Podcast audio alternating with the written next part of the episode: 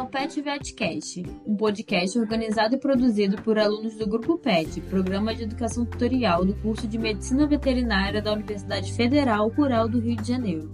Eu sou Isabela, petiana e aluna do oitavo período de Medicina Veterinária, e junto com a petiana Mariana iremos apresentar o episódio de hoje. No episódio de hoje, vamos falar um pouco sobre a raiva. Esta zoonose é de extrema importância para a saúde pública por se tratar de uma zoonose extremamente letal e perigosa. Sabemos que hoje a raiva já está bastante controlada por conta da conscientização da população e pela vacinação. Mas será que realmente estamos livres dessa doença? Por isso, convidamos o professor Cleiton Bernatinelli Gitti, que tem graduação em Medicina Veterinária pela Universidade Federal Rural do Rio de Janeiro e mestrado na mesma universidade na área de patologia veterinária.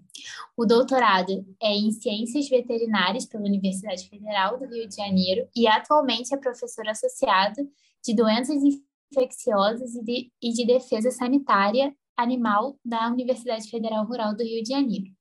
É responsável pelo laboratório da, de doenças infecciosas da mesma universidade. Tem experiência na área de medicina veterinária, com ênfase em doenças infecciosas dos animais, atuando principalmente nos seguintes temas: raiva, brucelose, tuberculose, anemia infecciosa dos equinos e morro. Seja muito bem-vindo, professor Clayton. É uma honra tê-lo aqui conosco e gostaríamos de, de, agradecer por ter aceitado nosso convite. E a pergunta é que não quer calar: realmente estamos livres da raiva? Oi, meninas, o prazer é todo meu. Vamos lá. Estamos realmente livres da raiva? Sim e não. Né? Como bom libriano, a gente tem que, tem que correr para os dois lados, a gente tem que pensar de duas formas. É, a raiva tem diferentes ciclos de transmissão, diferentes ciclos epidemiológicos que a gente fala. É, quando a gente fala o principal ciclo que afeta o, o, homem, que afeta as pessoas, é o ciclo urbano, é aquele que a gente está acostumado a, a, a, ver os animais sendo vacinados, cães e gatos sendo vacinados, né? Então, esse ciclo de transmissão, é, ele já está quase que controlado no Brasil inteiro. Né? Então, as campanhas de vacinação que nós, ao longo dos anos, nós vemos acontecer, elas fizeram é, com que esse ciclo de transmissão ele quase que desaparecesse. Né? Então, a gente tem a gente tem que fazer uma diferenciação, né, que o vírus da raiva, apesar de ser único, ele tem, ele é classificado em variantes, né? Então nós temos duas variantes do vírus da raiva, que é a variante 1 e 2, que vai caracterizar esse ciclo de transmissão urbana. E aí nós temos as outras variantes 3, 4, 5, que são variantes de morcegos. Professor, qual é, essa, qual é a diferença? Bom, é, na raiva urbana, os, os cachorros, os gatos, eles sempre apresentam as variantes 1 e 2. É uma variante que ela, ela, é caracterizada é, por é, alterar de forma bastante substancial o comportamento do animal. Por isso que a gente fala né, daquela raiva furiosa, aquela agressividade que tanto caracteriza a doença. Né? Então, essa raiva, essa raiva que a gente fala, né, do, do, do mal do cachorro louco, né, é, essa raiva a gente não vê mais. Por que, que a gente não vê mais? A gente não, não consegue mais identificar laboratorialmente a circulação dessa variante 1 e 2, porque as campanhas de vacinação justamente é, é, é, controlaram. Então, nesse ciclo de transmissão, é, nós estamos livres? Da raiva? Como eu falei, não totalmente, mas a gente está numa situação muito confortável, né? E nós temos os outros ciclos de transmissão, né? Nós, a, a, o vírus da raiva ele é, é, infecta diferentes animais e nós temos um ciclo que ele é bastante importante, que é o ciclo, ciclo silvestre e principalmente é, é, quando o vírus ele é transmitido por morcegos. nós temos morcegos que são hematófagos, morcegos que são não hematófagos. São polinívoros, são frugívoros, são insetívoros, eles fazem muito bem para o ser humano. Né?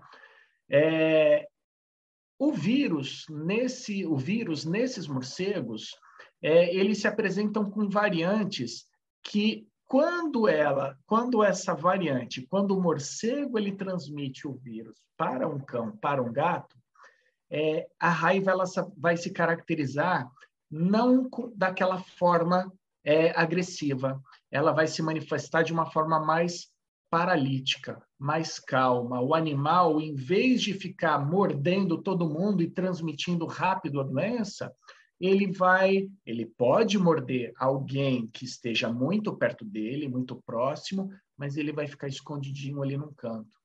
Né? Então, é, nós temos é, o ciclo silvestre, esse ciclo aéreo né, do ciclo silvestre, que automaticamente e esporadicamente vai retroalimentar o ciclo urbano. Né? Então, o ciclo urbano, pelas campanhas de vacinação, a gente já não tem, a gente já não vê mais a raiva. Mas, de vez em quando, é o que a gente tem visto, né? a gente vê é, um morcego caindo no chão, um morcego transmitindo a raiva, não de forma direta, mordendo um animal, mas ele está se defendendo. Ele cai no chão, um animal, um cão, um gato, uma criança, uma pessoa vai mexer nesse morcego, esse morcego ele morde para se defender e acaba transmitindo a raiva. Então, é, nós estamos realmente livres da raiva, né? Como eu falei, no ciclo de transmissão daquele daquela raiva agressiva, nós estamos praticamente livres, mas de vez em quando a gente vai ver um desses morceguinhos, né, é, é, transmitindo a raiva de forma ocasional, de forma esporádica, para algum cão, para algum gato, e a partir do momento que esse cão e gato estiverem infectados, eles podem transmitir para o ser humano.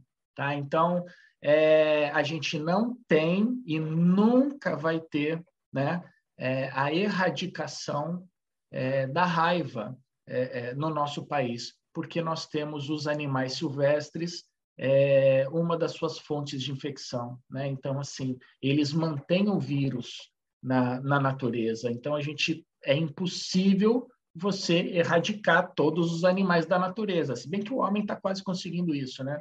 É, mas é quase, é quase não, é impossível erradicar todos os, os transmissores, todos os animais que albergam esse vírus na natureza. Então, esse vírus ele vai sempre circular. Ai, que bom que você falou isso. Eu estava até lendo, eu estava no Instagram esses dias, e aí a gente entrou em agosto e você falou sobre o cachorro louco, né? E aí esse mês é o mês do cachorro louco, né? Da conscientização, da vacinação, da raiva. Muito legal você ter falado isso, porque conectou com uma coisa que está super em alta nas redes sociais. E eu falei, caraca, eu não sabia, pelo menos. Por que, Mas... que agosto é o mês do cachorro louco? Por que, que agosto é o mês do cachorro louco? Já que você falou, né? A gente tem aí, por uma questão né, de, de temperatura, de luminosidade, etc., nós temos o ciclo hormonal nos cães, né, nas cadelas, é, que fazem com que elas apresentem cio. Então, a gente vê muito cachorro na rua, né, muita cadela na rua no cio, e é, os animais cruzando, copulando. Então, em tempos atrás, onde a gente tinha ainda muita raiva urbana, era aquele mês, né, é, é agosto, setembro, quando a gente via muitos animais com raiva, porque eles se misturavam, eles se aglomeravam para copular, né? A, acontecia a transmissão e aí a gente via muitos animais com agressividade, com a doença na rua. Por isso que a gente fala que agosto né, é o mês do cachorro louco. Mas já está ficando para trás essa história. Essa é uma história de, de né, é, é, do passado recente da raiva. Interessante, particularmente eu não conhecia essa história. É, eu também não, eu só vi nas redes sociais assim. E aí, que bom que você trouxe pra gente. Mas muitos animais pets são acometidos por essa doença e muitas vezes o tutor não tem o conhecimento, né, de como ela se manifesta. Quais são os sinais que o responsável pelo animal deve observar e como proceder nessa situação? Então, a raiva ela é caracterizada por alterações é de comportamento, principalmente é, é, é, é, a hipersensibilização do animal. Como assim, professor? O animal ele fica muito sensível a estímulos visuais, a estímulos é, auditivos e estímulos tácteis. Né? Então, ele fica hipersensibilizado. Como é que ele reage com excesso de luz, excesso de som, excesso de movimento? Ele agride. Ele agride para parar é, é esse, essa hiperestimulação.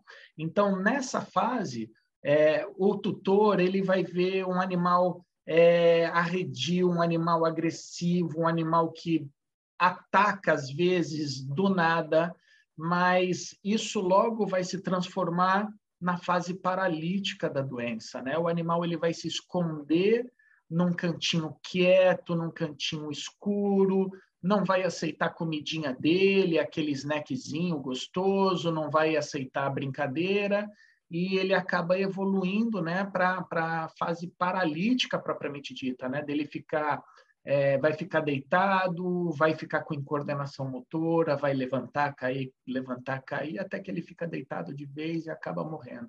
É, isso dura, né, esse período dura mais ou menos, em média, sete dias, né? Pode ser um pouco mais, um pouco menos. Então, é, começa numa, numa agressividade e vai terminar numa, numa, numa característica mais de paralisia, tá?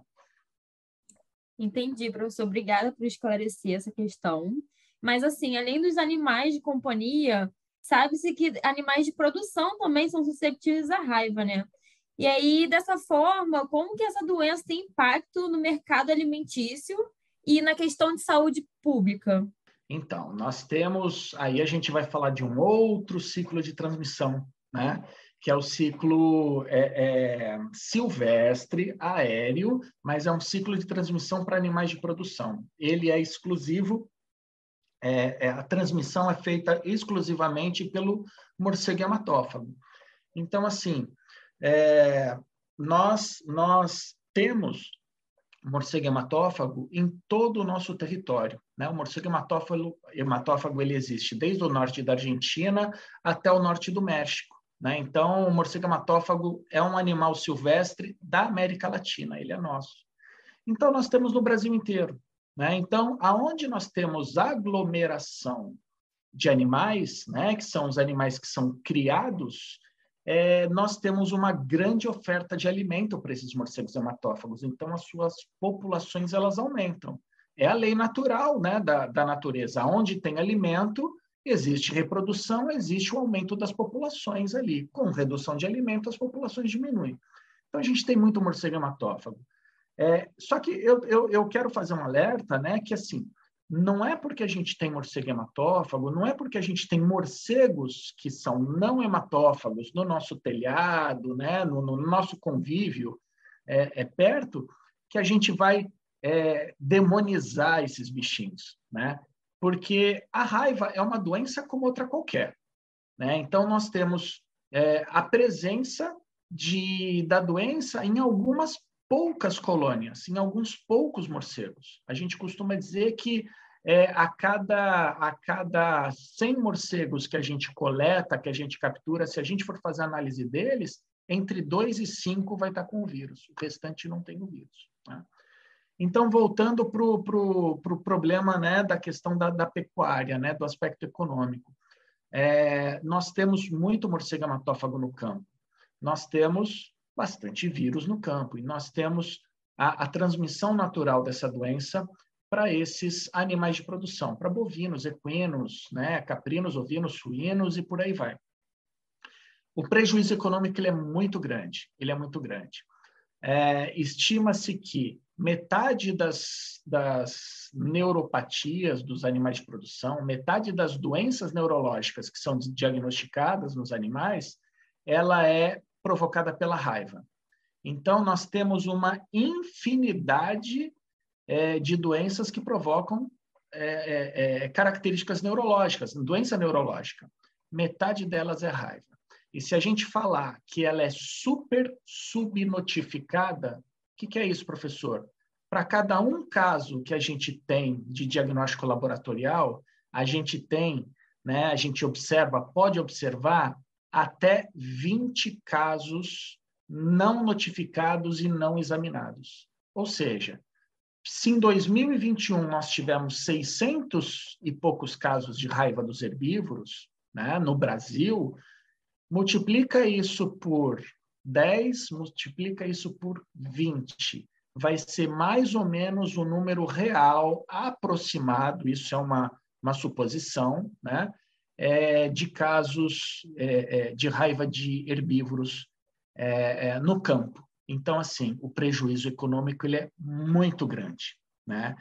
E muitos desses animais, a partir do momento que começam a apresentar os sintomas, tem muito muito produtor, muito peão, que acaba manipulando esses animais. Às vezes o animal ele apresenta, é, é, parece que ele está engasgado, é aquela velha história né, do produtor ir lá, botar a mão na, na, na, na, na boca do animal, na garganta do animal para é, desentalar o animal, porque o animal está entalado com caroço de manga. Essa, essa é, uma, é uma história clássica. Ontem mesmo eu recebi, troquei um monte de mensagens com um aluno nosso que na propriedade dele está é, tá tendo um surto de doença neurológica, mas é de morte súbita, então a gente descartou a raiva, mas que o pai ele botou, o pai dele botou a mão na boca do animal porque o animal ele estava engasgado e etc. E o pai dele foi levado para vacinação, foi levado para o posto de saúde porque é, não se tem um diagnóstico do que está acontecendo com o animal. Se não se tem um diagnóstico e o animal está né, tá tendo um histórico de morte por doença neurológica, pai ele foi levado para o tratamento, para o posto de saúde para é, é, receber a vacina. Então, assim, nessas situações do manejo dos animais, de uma necrópsia, onde a gente pode se ferir com um ossinho, né, quando a gente coleta material encefálico para é, enviar para o laboratório. Né? Nós temos uma outra história de um médico veterinário que morreu no sul de Minas, é, ele e o pai dele fazendo coleta de material encefálico de cérebro para enviar para laboratório. É, ele se feriu com um ossinho, né? ele não quis receber a vacina, o pai dele recebeu a vacina, né? e o colega veterinário, por não querer fazer o tratamento, o colega ele morreu. Né? Morreu confirmado por raiva. Então, são nessas situações que nós temos é, é, problemas relacionados à saúde pública, é, problema relacionados é, à raiva em pessoas é, a partir do, do, da ocorrência da raiva em animais de produção. Né? Então, a gente faz essa correlação em relação ao manejo que as pessoas fazem nesses animais doentes. Nossa, é. E hoje em dia, é, vemos uma movimentação muito grande para a criação de pets não convencionais. E muitas pessoas não sabem que esses animais têm grande relevância na transmissão da raiva. E aí a gente queria saber quais os cuidados os tutores desses animais devem tomar, já que eles agora estão em sua residência. A partir do momento que você tem a posse de um animal, convencional ou não convencional, você precisa dar a ele assistência médico-veterinária. Então, a primeira coisa que a gente tem que fazer, que o tutor tem que fazer, é levar para um veterinário para fazer a avaliação, a avaliação clínica e avaliar quais as possíveis vacinas se pode utilizar nesse PET, já que a gente está falando de PETs não convencionais. Então, hoje em dia, a gente vê é, furão, a gente, nossa, a gente vê, vê de tudo, né? Desde, desde de, do pessoal criando cobra, criando lagarto, camaleão, mas vamos lá, vamos para aqueles que podem ter a raiva, né? Furões, é, micos, né, saguis, esses primatas eles, eles oferecem bastante risco. Então, o que as pessoas têm que fazer é levar para o veterinário para uma avaliação clínica e uma orientação. O médico veterinário ele vai saber é, é, é, prestar né, a, a assistência veterinária adequada e dar toda a orientação para esse tutor criar de forma adequada e garantir né, o que a gente chama de posse responsável, dar conforto, dar alimento, dar saúde para esse animal. Não é porque ele é não convencional, é todo animal, quando a gente tem a posse de todo e qualquer animal, nós temos a responsabilidade para garantir o conforto e a saúde desses animais. Então, leva no veterinário. Essa é a, é a orientação. Verdade. Isso foi bem interessante que você falou. A partir do momento que a gente cria um animal, coloca na nossa residência, nós somos responsáveis e temos a responsabilidade de prestar todos os suportes possíveis para esse animal.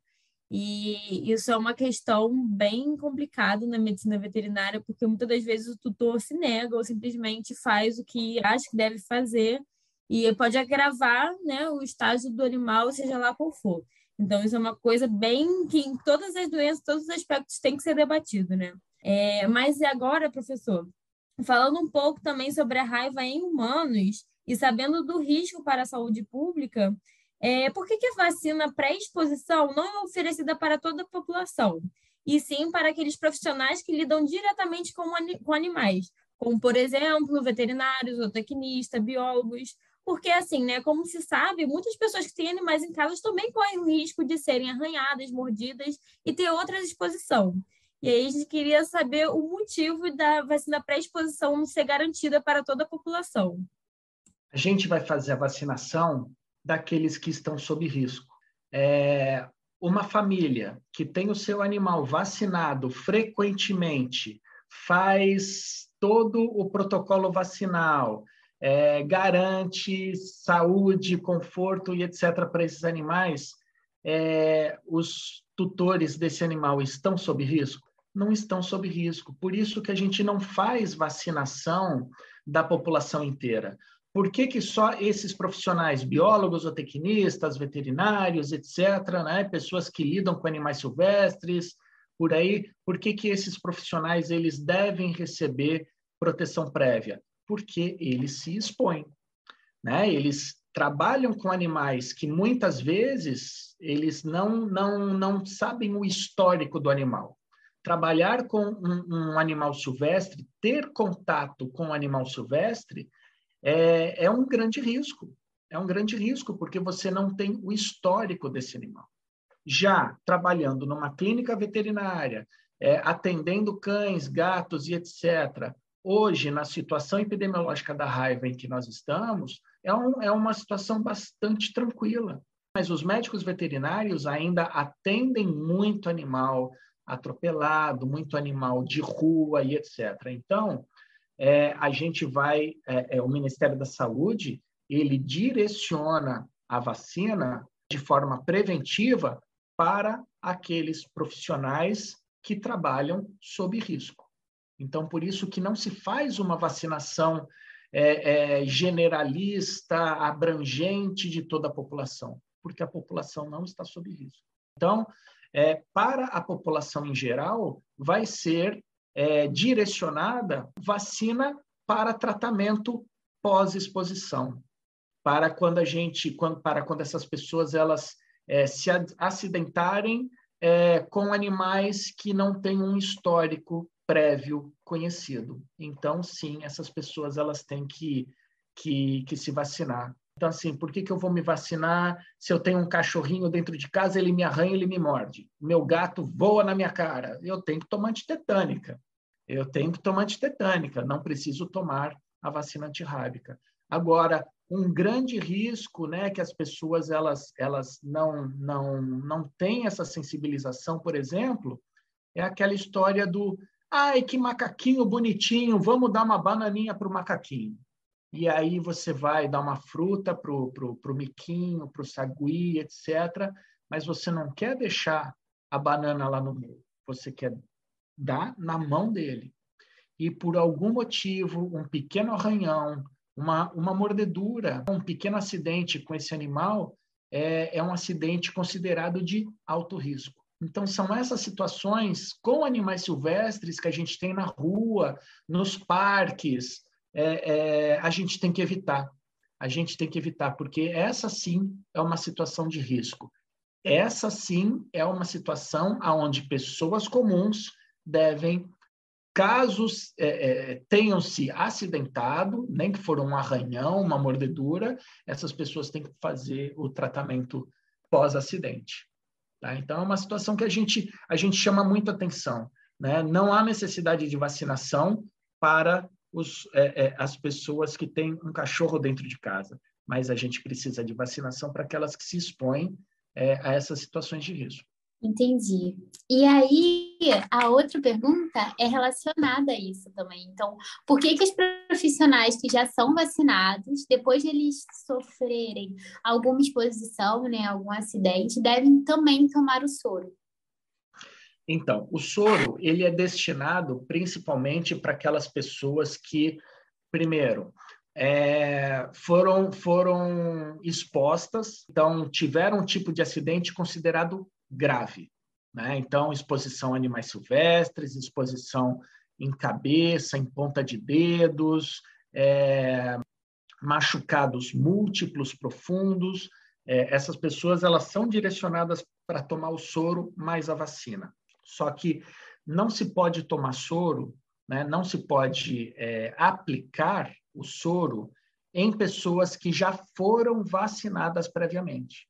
Porque o soro, né? O soro o que, que é? É anticorpo pronto, é proteína. Então, a partir do momento que você aplica esse soro numa pessoa que já foi sensibilizada previamente com uma vacina, é, essa pessoa ela pode ter uma reação alérgica. Não vou dizer que vá ter, mas existe a possibilidade dessa pessoa que já foi vacinada anteriormente, ao receber o soro, ela pode ter uma reação alérgica. Só que não é a reação alérgica pode ser de uma de uma simples urticária até uma reação anafilática. É por isso que soro só é aplicado em unidades hospitalares, em é, locais onde se tem todo o equipamento e equipe e infraestrutura para se reverter uma situação emergencial de uma anafilaxia.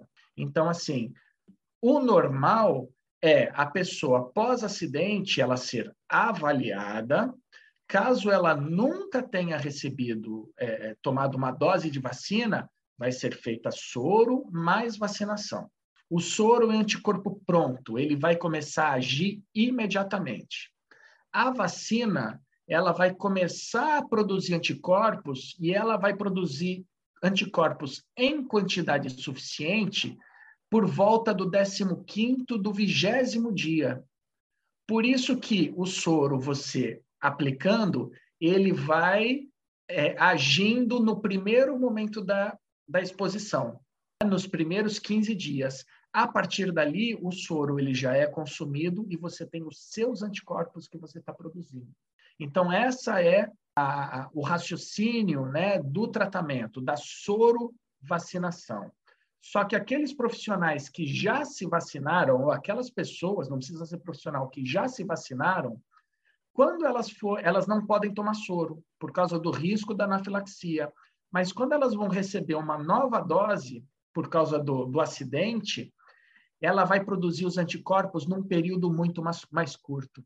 De 7 a 10 dias, ela já está produzindo anticorpos em quantidade suficiente para proteger. Por isso, a resposta é muito mais rápida. E então, é, não há o risco de não tomar o soro, né? Porque para quem já foi vacinado previamente, é, a resposta ela vai ser muito mais rápida e garantida. Entendi, professor. Muito obrigada por esclarecer. Bom, professor, é, nós do PET todo ano realizamos o Saúde Global, que é um evento que aborda diversos temas sobre saúde animal, humana e ambiental, trazendo para a população o conceito de saúde única e a união indissociável entre elas para reduzir a ocorrência de enfermidades. Com esse objetivo, colaboramos com a vacinação antirrábica em cães e gatos no município de Seropédica. Você poderia falar um pouco sobre o que isso representa e qual a importância dessas campanhas para o panorama geral da doença? Bom, eu costumo dizer né, para os meus alunos que todo, todo profissional de saúde, né, todo, todo aluno da graduação de um curso da área da saúde, quando se forma, ele se automaticamente, ao pegar o diploma, ele se transforma num professor. Porque quando a gente fala de saúde, não importa em qual área, se for na odonto, na enfermagem, na fisioterapia, na medicina, na medicina veterinária, não importa em qual área, a gente sempre vai, diariamente, a gente vai fazer a orientação das pessoas. Orientação naquela área profissional a qual né, o, o a pessoa está procurando ali o atendimento. Então, nós viramos professores. Se a gente for parar para pensar né, é, numa doença que ela tem um mecanismo preventivo disponível, que é a vacinação. Ela tem transmissores que são silvestres, então a gente já está envolvendo o meio ambiente. A gente precisa mostrar para a população, né, de forma contínua, fazer educação sanitária, né, ou realizar educação sanitária. Educação sanitária é um ato que tem que ser contínuo, permanente, diário, insistente, porque a população ela precisa da informação adequada para realizar os procedimentos adequados para fazer a prevenção ou o controle das doenças, não importa qual doença. Para eu, eu dar um exemplo que não é sobre raiva, né? mas como muitas vezes a gente tem o conhecimento, mas é, a gente fica preguiçoso né, em aplicar o conhecimento e a doença volta. Eu creio que quase todo mundo sabe como é que se faz a prevenção e o controle da dengue. Todo mundo sabe, é uma informação básica que a gente tem em todo lugar. Ah, não deixar o, a coleção de água, o potinho de água, né? Controlar isso no quintal. Ótimo, perfeito. Aí eu pergunto, não vou perguntar para vocês, para vocês não ficarem envergonhadas né? Mas eu pergunto, deixo a pergunta no ar. Você que está me ouvindo, você já controlou os potinhos de água no seu quintal essa semana? Você já colocou um pouquinho de cloro, uma solução de hipoclorito, nos ralos do seu quintal e da sua casa? Pois é, a gente sabe o que fazer, mas a gente não faz por preguiça, por uma série de outros problemas, e a dengue está aí, chikungunya está aí, a zika está tá aí. São três doenças né, transmitidas pelo mosquito, e o mosquito ele precisa dessa coleção de água para sua reprodução. E a gente sabe o que fazer, só que a gente acaba não fazendo. Por isso que a gente tem que massificar a informação, a gente precisa repetir a informação, a gente precisa intensificar as campanhas de, eh, informativas de educação, porque muitas vezes a, a população ela sabe o que fazer, mas esquece. E num determinado momento a doença acontece. Só que a gente está falando de uma doença que às vezes mata, zika, dengue, etc. Mas eu tenho certeza que a população nunca vai esquecer se acontecer um caso de raiva. Então, o Saúde Global essa ação que acontece no município de Seropédica, que é uma ação educativa e uma ação colaborativa com a prefeitura de Seropédica, ela é muito importante, porque a população ela está sendo acessada, a população ela está sendo educada, é, os cães, os pets estão sendo vacinados. Então, nessa repetição ano a ano que o Saúde Global e essa parceria com a, a prefeitura acontece, a gente vai homogeneizando a informação na, na população, a gente vai distribuindo a informação para a população. Então, essa campanha, o Saúde Global, ele é importantíssimo, tem que acontecer ad eternum, para o resto da vida, né? porque toda parceria que a gente faz para educar a população, ela é válida, ela é positiva. Não importa para qual assunto, o importante é levar informação. Quanto mais informação a população tem, e principalmente quando o assunto é saúde, a gente vai conseguir levar um, uma maior condição de bem-estar para as pessoas, coisa que falta muito para a população de seropédica é, hoje em dia, sempre faltou. Então, é importante levar essa informação. É verdade, professor. Muito obrigada pelo esclarecimento. E, de fato, o PET tem muito esse papel. Né? Como é um programa de ensino, pesquisa e extensão, a gente tem o, o dever de propagar informação para além dos muros da faculdade e levar isso para a população, explicar o que é, é de nosso dever como pessoas que têm esse conhecimento, futuros profissionais, né? Então, é muito bacana realmente esse, esse, essa colaboração do PET com o município de Seropédica. E é um evento bem grande, né, que para a cidade, e é bacana participar de tudo isso.